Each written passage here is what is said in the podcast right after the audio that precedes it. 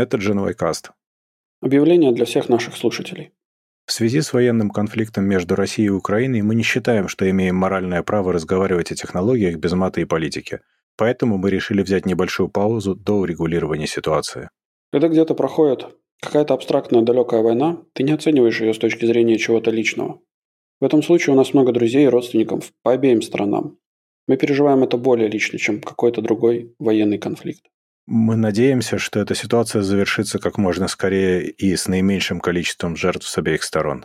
Мы хотели бы выразить свою солидарность и осудить любое насилие и кровопролитие.